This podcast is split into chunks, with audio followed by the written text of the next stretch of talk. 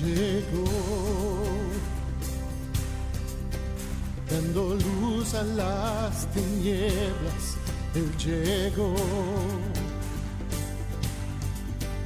liberando a los cautivos, Él llegó, restaurando corazones, proclamemos hoy que es el tiempo de Dios. Comienza Sexto Continente. Un programa dirigido por el obispo de San Sebastián, Monseñor José Ignacio Munilla.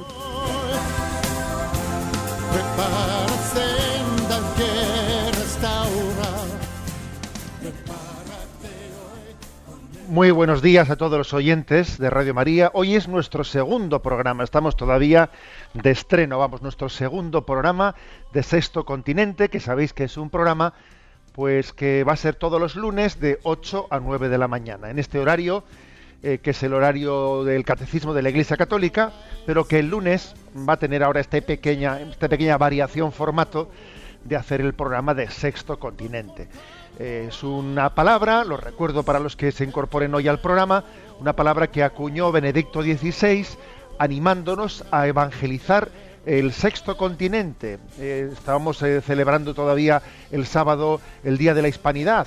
Eh, estábamos celebrando ese Día de la Evangelización de América. Bueno, pues también hay un nuevo continente que hay que evangelizar, que es el de Internet, el de las redes sociales. Bueno, de ahí hemos tomado ese nombre y a través de, estos caminos, que son por una parte el correo electrónico, os invitamos a que formuléis preguntas a sextocontinente arroba radiomaria.es. En Twitter también podéis serviros de arroba obispo monilla. Y bueno, pues vamos a, siguiendo las buenas costumbres, a comenzar con vuestras preguntas. Vamos a recoger las preguntas que aquí han ido llegando a lo largo de la semana o alguna que pueda llegar también en directo a través del Twitter. Y vamos a, eh, antes de entrar en las secciones del programa, a, responder a vuestras inquietudes en la medida en que, en que podamos hacerlo. Hoy disponemos, como la vez pasada estábamos con otro joven, Álvaro, eh, disponemos de la colaboración de Alex y le vamos a decir, a ver, eh, que nos que nos recuerde cuáles han sido las preguntas principales que nos han sido formuladas. Adelante, Alex. Un saludo a todos los oyentes y vamos a por las preguntas. Desde bien lejos, desde Canarias, Maribel nos hace esta pregunta. Tengo un amigo que hace el siguiente silogismo. Si Dios es amor, lo importante es amar. No tan importante creer o no creer, sino amar. ¿Qué le respondería usted? Vamos a ver. Eh, esa pregunta es muy de nuestros tiempos. ¿eh? Aquí lo importante es amar, no creer o no creer, o sea, creer o no creer yo creo que es muy importante que un coche no solo tenga un buen motor, sino además de un buen motor tenga también unos buenos focos para iluminar por dónde va. Yo creo que el amar es como el motor del coche, pero que el creer es como los, las luces, las luces cortas y las luces largas que nos permiten ver a dónde vamos. Y, y cuando un coche tiene mucho motor pero no tiene focos y no tiene un volante que le guíe adecuadamente, pues mm, puede estrellarse fácilmente. Y además es que vamos a ser claros, nosotros hacemos unas distinciones de cartabón, de cartabón entre fe, esperanza y caridad, como si se pudiese tener caridad sin tener nada de fe, o como si se pudiese tener fe sin caridad. No, eso, eso no es así. En el fondo la, la distinción entre fe, esperanza y caridad no deja de ser una distinción que hacemos nosotros de una realidad en la que todo se da conjuntamente. Luego yo creo que para poder creer hay que amar. Y para poder amar hay que creer. ¿eh? O sea, yo creo esa sería la respuesta que yo daría. Y, es posible que alguien en ese camino hacia esa plenitud de las tres virtudes teologales, pues esté más cojo de, de una que de otra. Pero si, si vive bien el amor, llegará a la fe. Eh, pues porque está implícita, ¿eh? está implícita. Damos paso a la siguiente pregunta. Xavier de Bilbao nos hace la siguiente pregunta. Ayer tuvo lugar la beatificación de los mártires de la guerra civil en Tarragona. Leí el artículo que usted publicó el sábado en el Diario Vasco y que difundió por las redes. pero he leído también otros artículos criticando estas beatificaciones y reprochando a la Iglesia que no haya beatificado a los once sacerdotes nacionalistas fusilados por el bando nacional en la guerra. ¿Qué explicación daría usted? Bueno, igual, eh, igual eh, ese caso, o sea, ese caso histórico al que se refiere Xavier, igual no lo conocerán todos los oyentes. Se refiere al caso de unos sacerdotes, eh, unos once sacerdotes que fueron fusilados por, por el bando nacional en la guerra civil. Vamos a ver qué, mm, qué diferencia existe entre el martirio y ese caso histórico. Podemos decir que ese caso histórico pues, pues es un crimen, por una parte es un crimen de guerra, como tantos crímenes de guerra que se cometen, ¿no? Es un crimen de guerra, unos fusilamientos absolutamente injustificados. Cogieron esos sacerdotes, pues bien, porque eran capellanes del bando de los gudaris o de, los batallones del ejército del gobierno vasco y los fusilaron pues por haber colaborado con eh, bueno pues es un crimen un crimen contra un crimen de guerra también por el hecho de que sean sacerdotes, además de ser un crimen de guerra, pues también tiene algo de sacrilegio, en el sentido de que es una falta de respeto hacia el sentido sagrado que esos sacerdotes representan. También existe la palabra sacrilegio, no solo se aplica a, a la profanación de las especies eucarísticas, también la palabra sacrilegio se, se aplica a la falta de respeto de una persona hacia una persona consagrada. Pero aunque sea un crimen de guerra, aunque sea un sacrilegio personal, pero no, no pueden ser comparadas a un martirio. Porque para que alguien sea, para que alguien sea mártir, hace falta que la circunstancia de su muerte haya tenido lugar en, por odio a la fe. Es decir, quien atentó contra su vida tenía que hacerlo por odio a la fe, que no ese es el caso histórico. ¿eh? Por lo tanto, digamos, hay que distinguir una cosa de la otra ¿eh? y las objetivamente hablando, aquí no se juzga subjetivamente cuáles eran los sentimientos de una persona cuando era asesinada, sino objetivamente hablando, la Iglesia considera martirio pues el, sacrificio de una persona que ha sido provocada por odium fidei, ¿eh? por el odio por el odio de la fe. Damos paso a una siguiente llamada. Alberto de Madrid nos pregunta, me llamó la atención las recientes palabras del Papa Francisco sobre el demonio. Dijo que no debemos hacer tratos con el demonio. ¿A qué se refería? Bueno, eh, yo creo que no hay que entender. A ver, el Papa ha hablado, por cierto, de una catequesis de San Santa Marta muy potente sobre el tema de Satanás. Em, no hay que entender esas palabras del Papa, no hay que hacer tratos con el demonio.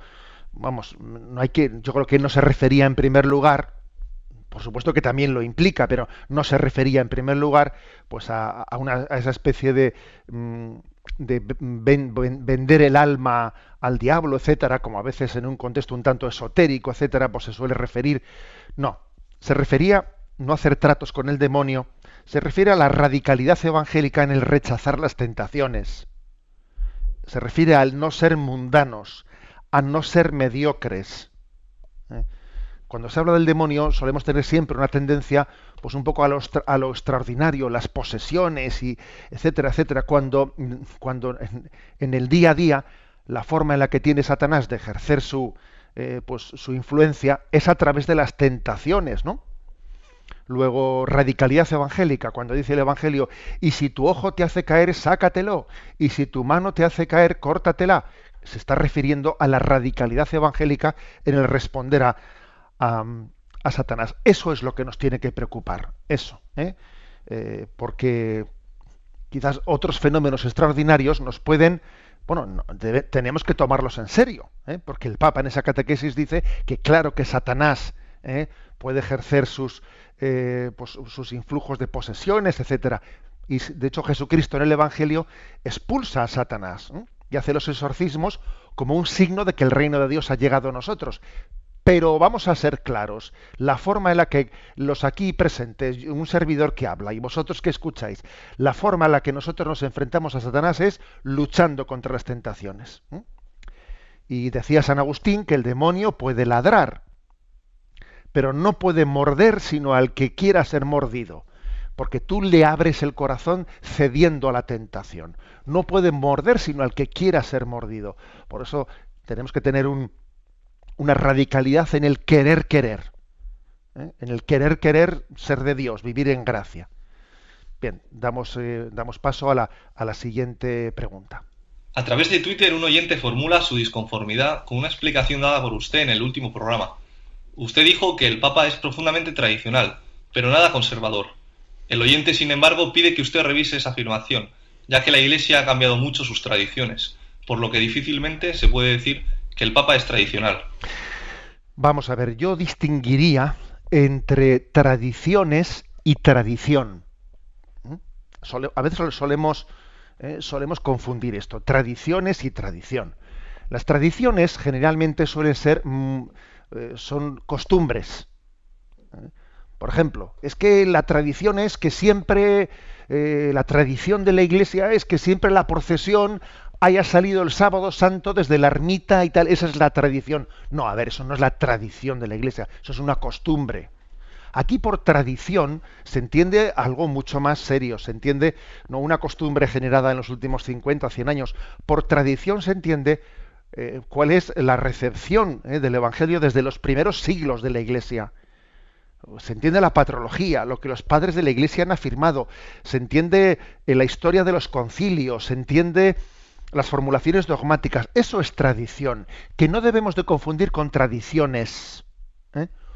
Por eso Mm, digo que son que las tradiciones no suelen tener más de 50 años. La tradición tiene 2000 años.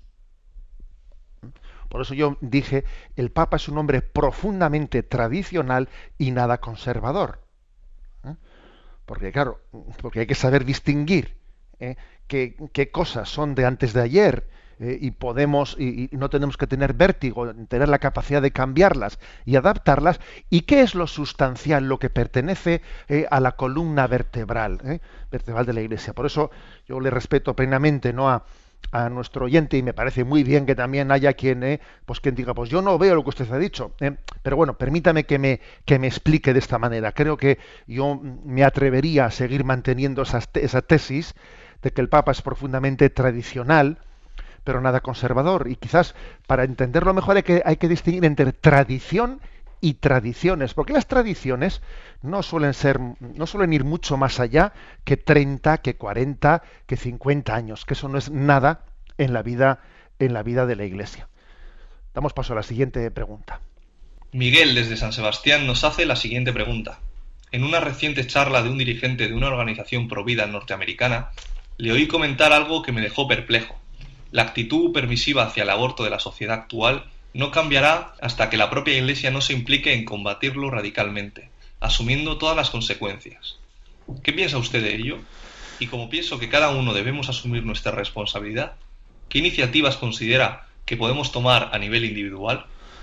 Bueno, a ver, con respecto a la pregunta que hace Miguel, bueno, yo no estuve ¿no? en esa charla a la que se refiere y por lo tanto habrá un contexto, pero a mí no me, no sé, me chirría un tanto esa afirmación de que la actitud permisiva hacia el aborto no cambiará hasta que la propia Iglesia no se implique en combatirlo radicalmente. A ver, yo no sé si estoy muy de acuerdo en eso, porque me parece a mí que la Iglesia eh, tiene eh, pues una implicación muy fuerte y muy potente en la denuncia del aborto y de hecho muchísimos medios anticlericales pues suelen hacer de ello mofa y suelen atacar a la Iglesia, etcétera yo creo mm, que, el asunto no está en decir, bueno, vamos a, eh, a darle al aborto mm, todavía con más fuerza. Bueno, me parece a mí que, que aquí para responder a, este tema hay que recordar eso que aquello que dijo el Papa en aquella entrevista eh, en Civilta Católica,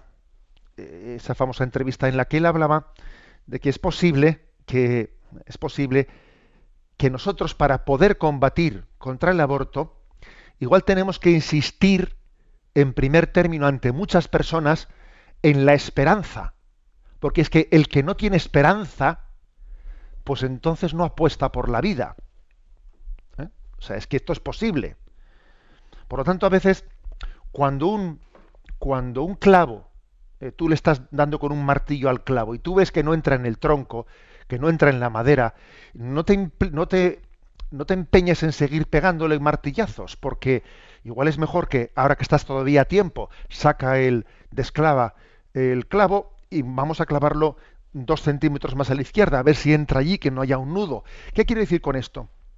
Que igual el debate, el debate no hay que circunscribirlo únicamente al crimen del aborto. Esto es un crimen. A ver, por supuesto que hay que afirmarlo.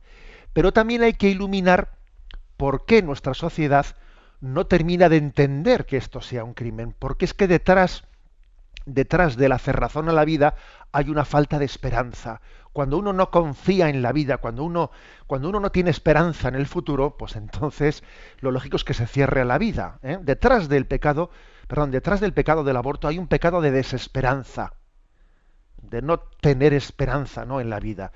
Por eso yo creo que también la Iglesia cuando, cuando no habla del aborto y predica la esperanza y predica la confianza en Dios, en el fondo está poniendo las bases para que después temas morales como el del aborto, etcétera, se entiendan. Por eso el Papa dijo en, aquella entrevista que posiblemente, la estrategia de cara a la comunicación de la Iglesia es primero predicar por el sentido de la vida. Segundo, una, hacer una catequesis mm, pues, bien hecha, ¿no? Y en tercer lugar, extraer las consecuencias morales que de ellos se derivan. Bueno, tenemos más preguntas todavía, pero eh, aquí este programa está dividido en tres, en tres secciones y queremos ser respetuosos con las tres secciones. Dentro del programa de Sexto Continente, la primera sección es la que tiene este nombre de repasando las redes. Jesús se encontró con sus apóstoles allí repasando las redes, remendando las redes después de haber venido. También hay otro tipo de redes, las redes sociales. Vamos a ver qué tipo de peces o qué tipo de pescado se ha quedado y enganchado en esas redes, en las redes sociales a lo largo de esta semana.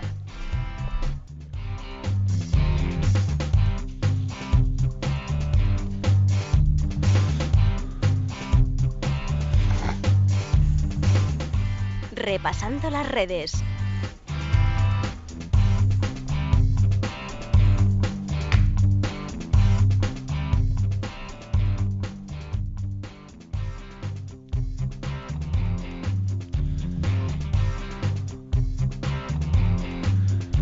Pues muy bien, estamos repasando esas redes y ¿qué encontramos en ellas? Bueno, aquí se habla de trending topics, eh, que son los temas más comentados en Twitter, tendencias también, qué tendencias ha habido, y como dije en el, programa anterior, hay que reconocer que uno encuentra en medio de las redes pues, mucha, pues muchas algas, eh, o suciedad, o bolsas de plástico que están ahí eh, flotando, que no tienen gran valor y que además son más bien expresión de la degeneración y de la contaminación que tiene el agua. No es fácil encontrar una merluza buena, no es fácil encontrar un buen besugo ¿eh? en medio de las redes. Por eso hay que seleccionar, ¿no? Hay que seleccionar el pescado, pero sí encontramos temas, temas interesantes. Me voy a referir a uno, un tema que ya eh, tuvo sus comentarios eh, la semana anterior y que ha, tenido su, continuidad. Y que es el... Me vais a permitir que lo, que lo describa bajo un término, ¿eh? y luego intento explicarlo, que es lo que se deriva de la ideología del deseo. Fue bastante comentado en las redes sociales la noticia de que un belga de 44 años eh, pues, había, había solicitado pues una, una operación de cambio de sexo llamada, ¿no? una operación que solicitan los trans, los que se hacen llamar transexuales de cambio de sexo y al no, al no sentirse satisfecho de cómo había quedado esa, esa operación, dice él que, mirándose al espejo se vio como un monstruo y entonces solicitó la eutanasia y se le aplicó la eutanasia y, falleció, ¿no? La verdad es que yo desde que me enteré de esa de esa noticia, pues dije, voy a rezar por él, ¿no? Y tenemos que rezar mucho porque sin duda alguna es, una víctima de esta sociedad, ¿no? Eso suscitó una, un debate y supimos que en Bélgica, que, porque este hombre era un belga, supimos que en Bélgica, pues ahí se habían aplicado 1.432 eutanasias eh, el año pasado. Supimos que eran un crecimiento anual de, del 25%. Supimos que también se había hecho una encuesta y los dos tercios de la población estaban a favor de la aplicación de la eutanasia también a los menores de edad. Supimos que también se había aplicado la eutanasia a dos hermanos gemelos, que como tenían un sufrimiento psicológico derivado de una enfermedad degenerativa que tenían los dos, los dos hermanos gemelos pidieron la eutanasia a la vez y los dos hermanos ¿eh? murieron a la vez pues con una inyección conjuntamente y la verdad es que nos estremecimos ¿no? supimos que en la vecina Holanda Holanda pues que hay un hospital una clínica privada eh, pues eh, inaugurada en el año 2001 mm, eh, pues que, en ellas exclusivamente se aplican se aplican eutanasias etcétera etcétera es decir a raíz de eso se ha ido tirando del hilo y dice uno, madre mía, es que casi sin enterarnos de muchas cosas, qué cosas van ocurriendo. ¿no? Y creo que esto merece, la pena merece un, una reflexión de fondo. ¿Y cuál es la reflexión de fondo? Bueno, en primer lugar, creo que la reflexión de fondo es que existe como una pinza, una pinza entre, eh, entre el aborto y la eutanasia, una pinza una pinza de la desesperación. Cuando el hombre no sabe de dónde viene y a dónde va, ha perdido el sentido de decir de dónde vengo y a dónde voy, se entiende perfectamente que se queda, se queda en medio, oprimido en medio de una pinza en la que el aborto y la eutanasia es algo paradigmático, porque, porque no, no, acepto la vida ni acepto el futuro, eh, a dónde me conduce esta vida. ¿no? En segundo lugar, detrás de esto se, se está eh, vislumbrando una ideología que es la ideología del deseo, como si el único, eh, como si el valor definitivo de la vida fuese el deseo humano. Y yo mm, deseo ser feliz, pero no sé exactamente cómo conseguirlo. Y cuando no consigo ser feliz, pues entonces como no acepto mi realidad, pues me quiero quitar de en medio. Y yo mm, pues resulta que soy hombre, pero no, no estoy contento con ser hombre. Entonces voy a ver que me hagan una operación pues para intentar no dejar de ser hombre. Y entonces eh, la ideología de género está remarcando, remarcando que el hombre tiene derecho a decidir qué es, porque lo principal es el deseo. El deseo del hombre es, es lo sagrado, el querer, sin que uno tenga por qué por qué someterse a nada que le sea dictado. No, yo quiero ser esto, yo quiero, yo quiero el otro. En el fondo es como una ideología, la ideología del deseo, desligada, desligada de la sabiduría cristiana, que es la aceptación de la realidad. Nosotros partimos de otro punto, que es el de la aceptación de la realidad. La felicidad no, no consiste en que mis sueños se cumplan. La felicidad consiste en la aceptación de la realidad. Y la propia naturaleza, por cierto, la naturaleza tiene que ser respetada y tiene que ser aceptada. Y mis limitaciones y mis enfermedades y mis... O sea, la sabiduría de la aceptación. ¿eh? Es, esta es la clave, ¿no? Lucha, lucha para intentar establecer un mundo más justo. Da todas tus fuerzas, exprímete en ellas, ¿no? Y al mismo tiempo Después, ¿eh? lo que decía San Ignacio, haz las cosas como si solo estuviesen de tu mano. Y luego espera y confía como si solamente estuviesen de la mano de Dios. La santa aceptación de la voluntad de Dios, eh, que, que, incluso, fijaros, también se deriva en la aceptación de los límites de la vida, que es que esta vida es limitada. Y que no es verdad que la felicidad consista en que mis deseos ¿eh? se cumplan. La felicidad consiste no en que todos mis sueños se cumplan, sino en que mis sueños se adapten a la realidad. Es en, esa es la felicidad.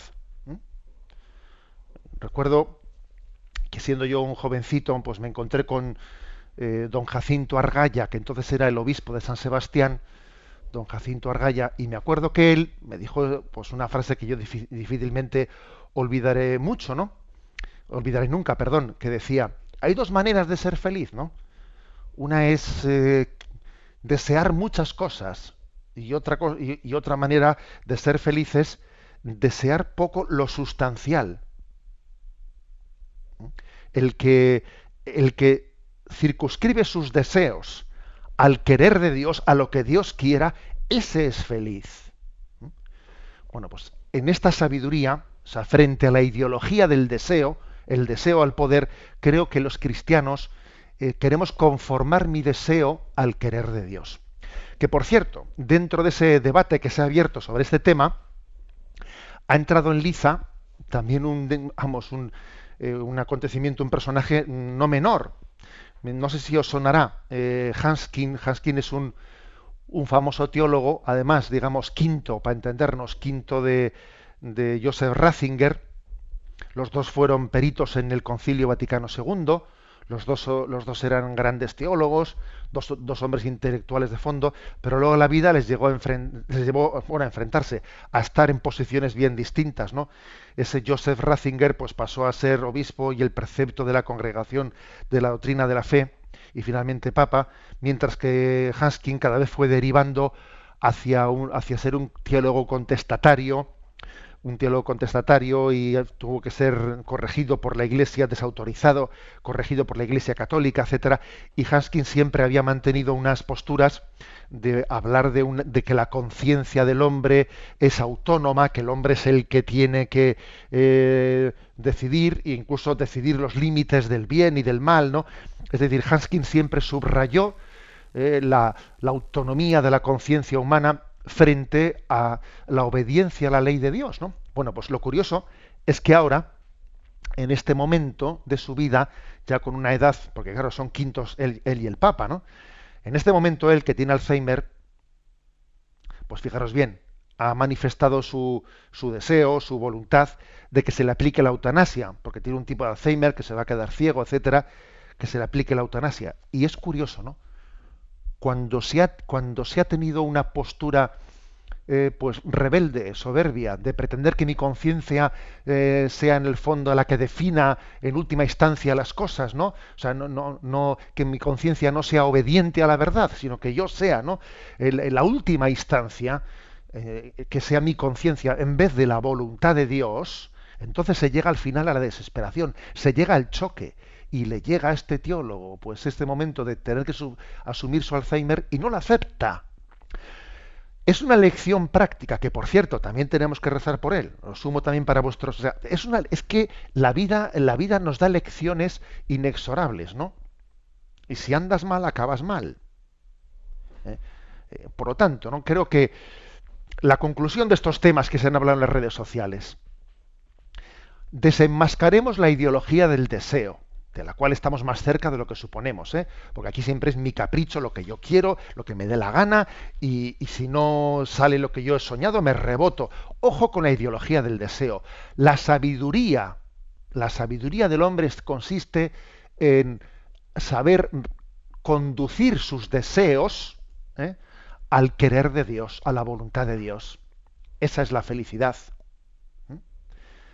Cuando el hombre quiere lo que Dios quiera, entonces es feliz.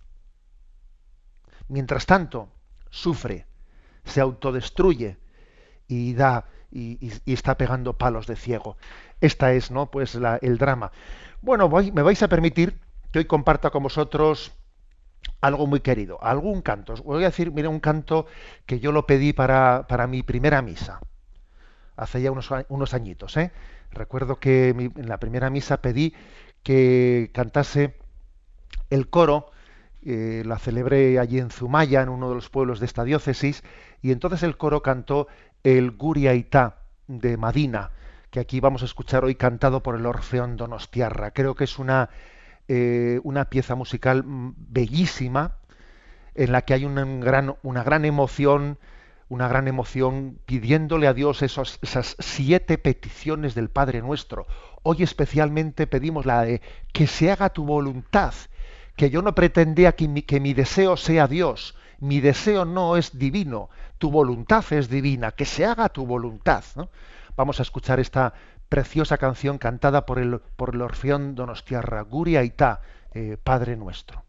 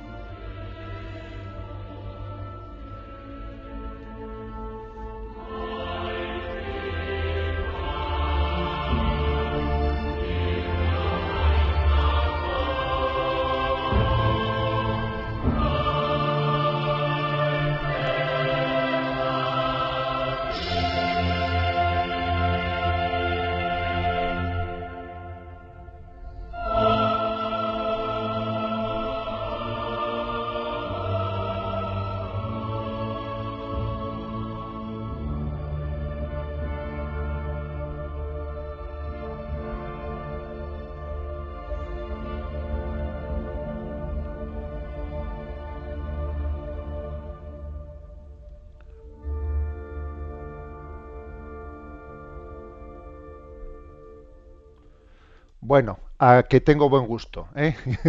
sí, ese Padre Nuestro de Madina es entrañable y creo que es la mejor medicina, el mejor remedio frente a la ideología del deseo.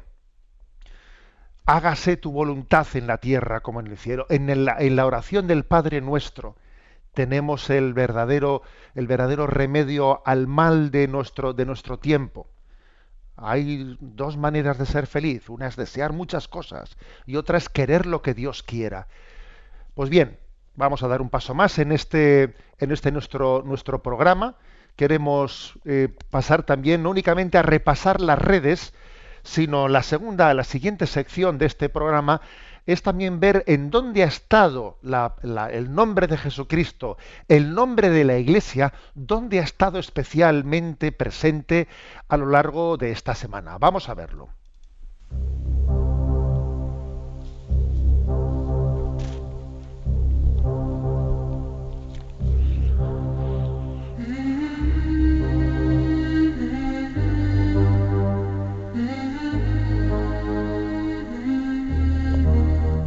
Hasta el viento y el mar le obedecen.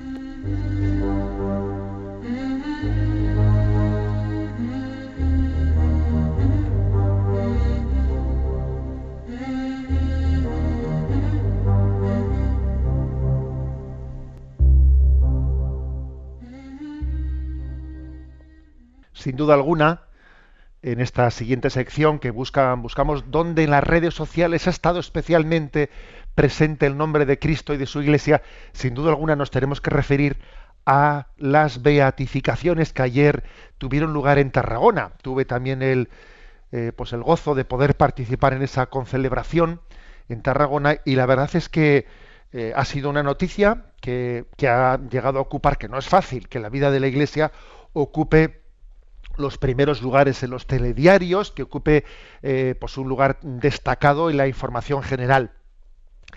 Y hubo, eh, lo digo así brevemente, hubo en primer lugar un vídeo, eh, un vídeo en el que el Papa se dirigió, estaba grabado previamente en el Vaticano y se dirigió a todos dándonos unas palabras de orientación. Y él dijo, ¿quiénes son los mártires? Que son cristianos que han aprendido el sentido del amar hasta el extremo, cristianos ganados por Cristo. Por cierto, esta expresión es muy del Papa Francisco, ¿eh? ser ganado por Cristo. Él habló de que, de que el amor no admite pues, eh, entrega, entregas parciales, que el amor total es el amor hasta el extremo. Y nos habló el Papa, pues nos habló el Papa de la importancia de que nuestro amor sea no su, perdón, nuestro cristianismo sea no superficial. Utilizó una de sus palabras dentro de su diccionario bergoliano, ¿eh? utilizó una expresión de decir, no seamos cristianos de barniz. No, de barniz no. Mm, o sea, eso de decir, en el fondo soy como, pienso como piensa el mundo, siento como siente el mundo, pero con un pequeñito barniz cristiano. No, desde luego los mártires si algo no fueron, ¿eh? pues, eh, pues es cristianos barnizados. Eran profundamente, eran coherentes. si algo si algo aprecia nuestra cultura actual es la autenticidad, ser auténtico, ser, ser coherente. Y, hay que decir que esta fue una de sus principales no afirmaciones. Luego el cardenal Amato, el cardenal Amato también hizo una preciosa homilía en la que mm, frente a distintas distorsiones que algunos medios, especialmente algunos medios anticlericales, quisieron difundir a lo largo del día de ayer y de los días anteriores, recordó que quienes fueron beatificados ayer no eran combatientes, no odiaban a nadie, no tenían armas, no se encontraban con, en, el frente de batalla, no apoyaban en ningún partido, no eran provocadores, sencillamente eran hombres y mujeres pacíficos que fueron matados por el odio a la fe. Bueno, es, una, es un recordatorio, ¿no? Es un recordatorio clave a a cuál es un poco el origen, ¿eh? el origen de la de, las beatificaciones. La, la, polémica se ha suscitado pues porque algunos medios eh, como era previsible por otra parte, porque vamos a ser claros, hay cosas que son previsibles, ¿no? Pretendían, eh, pretendían decir que la Iglesia Católica estaba removiendo cosas que había que dejarlas ya, eh, pues estar, había que olvidarse del tema de la guerra civil, había que olvidarse. Y es que en el fondo estamos hablando de un fenómeno que tiene, mm, que tiene, desde luego, que no tiene su origen en España. Que es que hay que recordar que la persecución religiosa del siglo XX es un fenómeno pues mucho más global en todo el mundo. Y que fue especialmente ¿eh? fue especialmente eh, la revolución rusa a través de pues de, esa revolución que después se fue extendiendo a todo el mundo fue la que introdujo eh, un, un, elemento, un germen de persecución religiosa muy grande, porque la revolución comunista tenía un, pues un postulado que venía a decir que, que la religión en sí impedía el desarrollo de los pueblos, que la religión era el opio del pueblo, en la famosa expresión de Carlos Marx, y que por lo tanto había que acabar con esa alienación que era la religión para que los pueblos pudiesen avanzar. Y entonces, claro, si, si uno parte de, de, ese, de ese principio, es que las ideas, las ideas también matan, ¿eh? Claro, hay ideas que son absolutamente intolerantes si dice alguien la religión es el opio del pueblo, pues entonces hay que acabar con el opio. Pues entonces hay que, claro, es que también las ideas son como balas que se cargan ¿eh? en la recámara de, de, un fusil o de una pistola. Y de ideas equivocadas, falsas, vienen después pues actitudes violentas. Bueno, pues es que eso eh, hay que decir que el siglo XX, el siglo XX ha tenido el doble de mártires que los 19 primeros siglos de la Iglesia. Andrea Riccardi, que es el fundador de la comunidad de San Egidio, eh, él es autor de un libro mm, clave en esta cuestión, un libro clave que, por cierto, Andrea Riccardi dio una conferencia eh, allí en Tarragona la víspera de, las beatificaciones. Y bueno, pues Andrea Riccardi, en la tesis de su libro, que es un libro realmente eh, bandera, un libro clave, emblemático, el libro es La persecución religiosa en el siglo XX, habla de cómo se calcula que puede haber unos 29 millones, 29 millones de mártires cristianos en el siglo XX. Es que hay que recordar que, hay, que ha habido episodios tremendos. En Rusia no únicamente fueron asesinados todos los obispos eh, rusos, ¿no? todos los obispos ortodoxos y, católicos, eran pues, unos 225 unos 200, 212.000 popes religiosos, religiosas rusos fueron asesinados, 212.000. Varios millones. ¿eh? Es más difícil de poder contabilizar todos los laicos y los seglares que han sido martirizados por causa de la fe. Pero si vamos sumando naciones aquí, allá, eh, México, tantísimos lugares, en, en, Asia, etcétera, estamos hablando de unos 29 millones de mártires cristianos.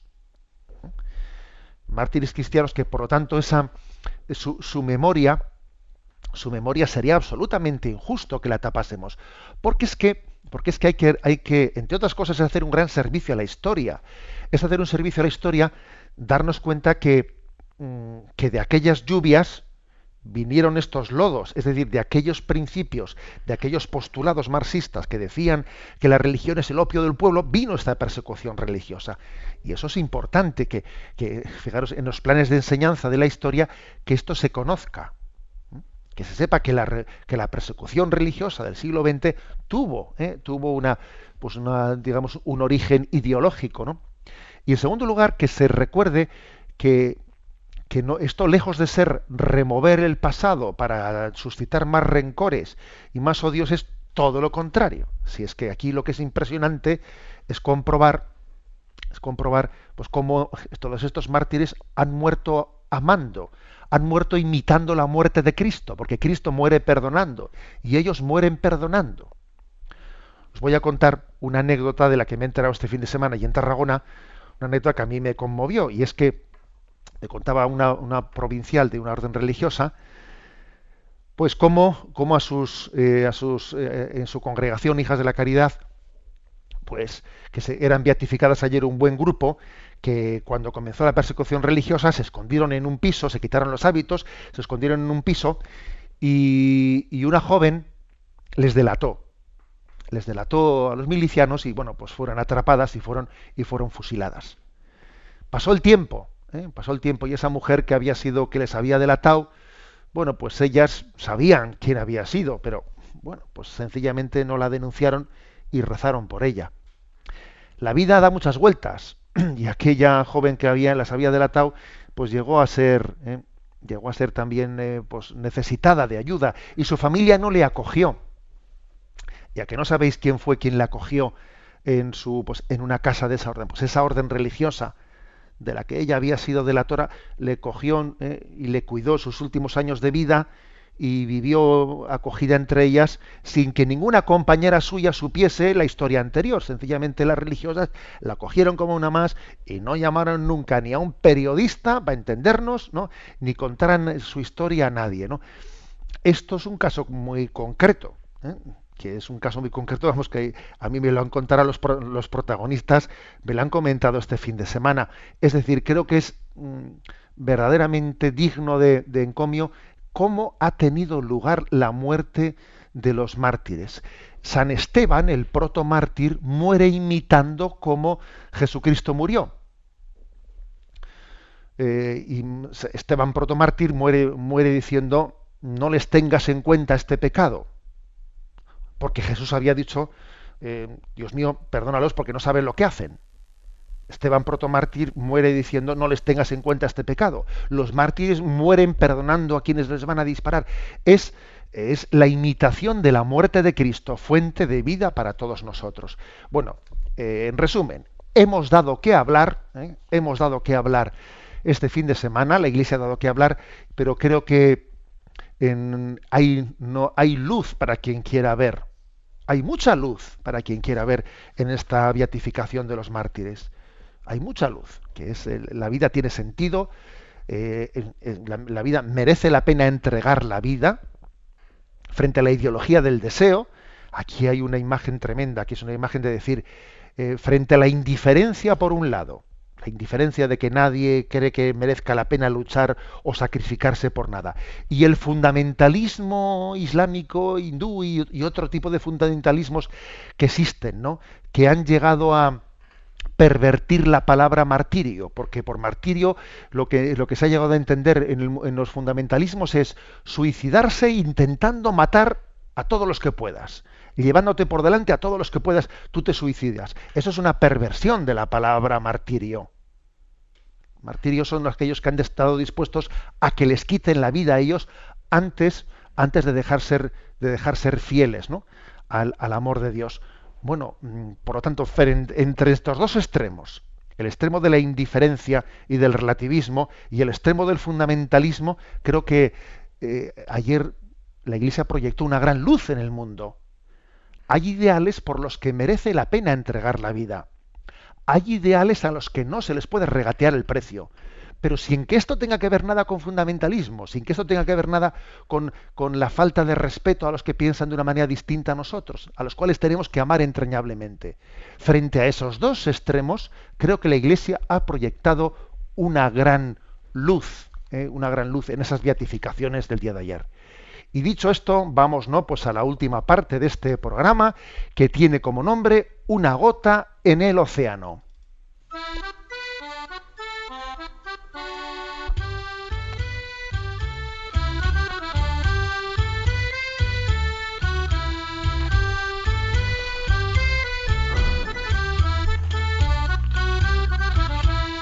Una gota en el océano.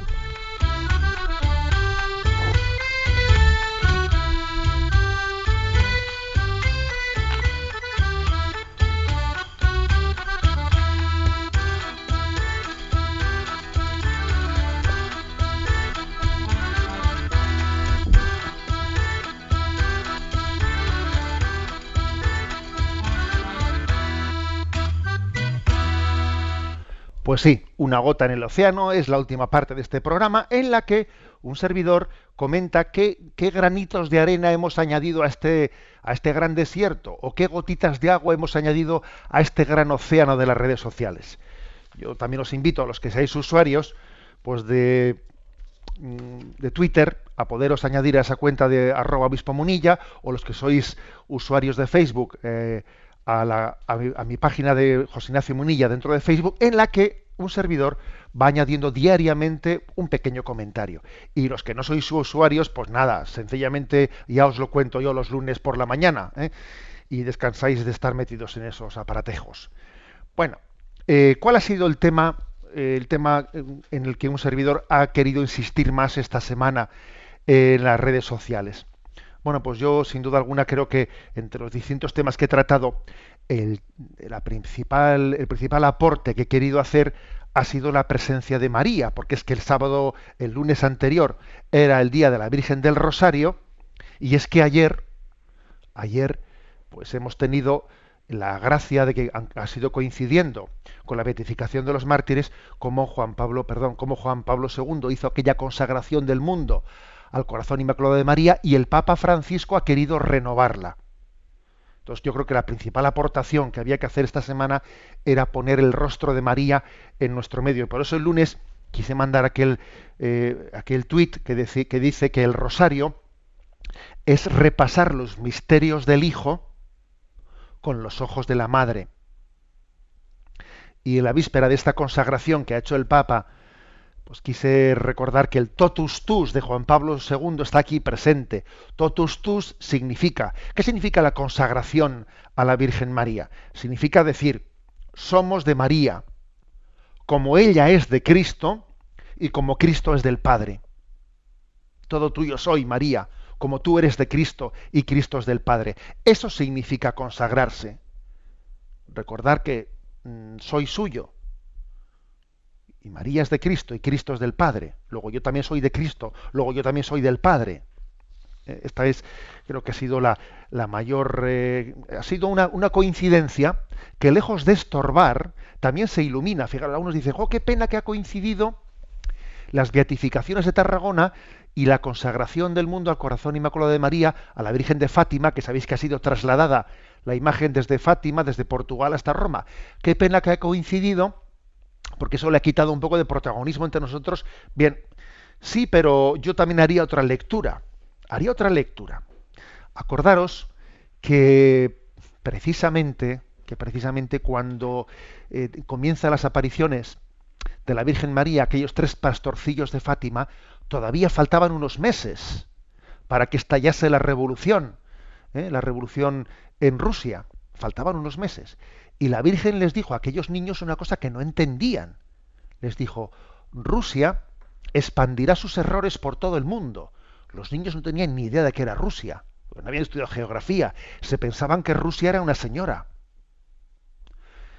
Y después la Virgen les dice, eh, dice, insiste en que, en que se debe de se debe de hacer una consagración, se debía de consagrar el mundo al corazón inmaculado de María para que Rusia dejase de extender sus errores por todo el mundo.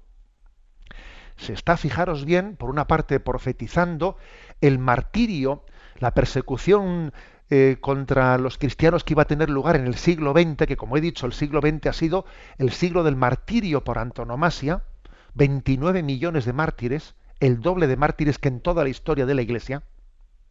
Eh, la Virgen se lo estaba profetizando ¿no? Eh, a esos niños sin que entendiesen ellos y les estaba diciendo dónde estaba el remedio. El remedio está en, en ponernos bajo la bandera de Cristo en María, en tomarle a María también como capitana ¿no? de este ejército azul, de Fátima, de este, de este ejército mariano, de este querer, somos de María como María es de Cristo, como Cristo es del Padre. Bueno, entonces eh, es curioso, ¿eh? porque por uno y otro motivo esa consagración se fue retrasando hasta que llegó el momento en el que Juan Pablo II, bueno, se hicieron distintas consagraciones, ¿eh? se hicieron distintas consagraciones, pero finalmente es Juan Pablo II el que, pidiendo a todos los obispos del mundo que se uniesen con él en un mismo día y en un mismo momento para hacer la consagración, todo el episcopado mundial unido a Juan Pablo II hace esa consagración el año 84, si no me equivoco. y después tiene lugar lo que ya todos conocemos, cómo se decantan los, los acontecimientos en Rusia, viene la perestroika, viene Gorbachev, cae el muro de Berlín y, y bueno, y cambia, cambia una perspectiva histórica, ciertamente, con otros problemas, ¿eh? con otros problemas, pero cambia la perspectiva histórica. Eh, la verdad es que por eso están muy unidos, ¿eh? está muy unido eh, la historia de esa persecución religiosa que tenía su exponente en Tarragona con las beatificaciones de los mártires y estaba muy unida a esa renovación de la consagración a la Virgen de Fátima en Roma. No eran dos cosas que se superponiesen, sino que más bien se iluminaban mutuamente. Y me parece que fue especialmente hermosa la oración que utilizó el Papa Francisco para hacer esa renovación. Lo voy a leer y concluimos con esta, con esta oración el programa de hoy decía ayer el Papa, Bienaventurada María, Virgen de Fátima, con renovada gratitud por tu presencia materna, unimos nuestra voz a las de todas las generaciones que te llaman bienaventurada. Celebramos en ti las grandes obras de Dios, que nunca se, se cansa de inclinarse con misericordia sobre la humanidad afligida por el mal y herida por el pecado para sanarla y salvarla acoge con benevolencia de madre el acto por el que nos ponemos hoy bajo tu protección, con confianza ante esta tu imagen, tan querida por todos nosotros. Estamos seguros de que cada uno de nosotros es precioso a tus ojos y que nada te es ajeno de todo lo que habita en nuestros corazones. Que nos dejemos alcanzar por tu dulcísima mirada y recibamos la caricia consoladora de tu sonrisa. Protege nuestra vida entre tus brazos. Bendice y refuerza cada deseo de bien. Reaviva y alimenta la fe. Sostén e ilumina la esperanza. Suscita y anima la caridad. Guíanos a todos nosotros en el camino de la santidad. Enséñanos tu mismo amor de predilección hacia los pequeños y los pobres, hacia los excluidos y los que sufren, por los pecadores y por los que tienen el corazón perdido reúne a todos bajo tu protección y a todos entrégales a tu Hijo predilecto, nuestro Señor Jesús. Amén. La bendición de Dios Todopoderoso, Padre, Hijo y Espíritu Santo descienda sobre vosotros. Alabado sea Jesucristo.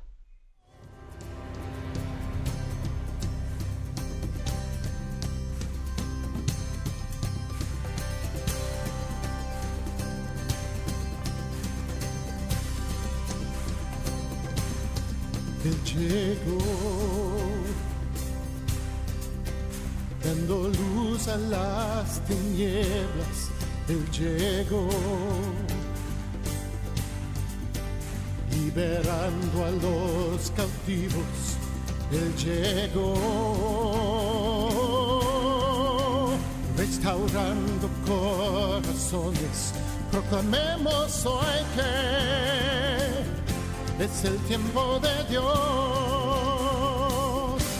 Prepara hoy. Han escuchado Sexto Continente con el obispo de San Sebastián, Monseñor José Ignacio Munilla. Prepara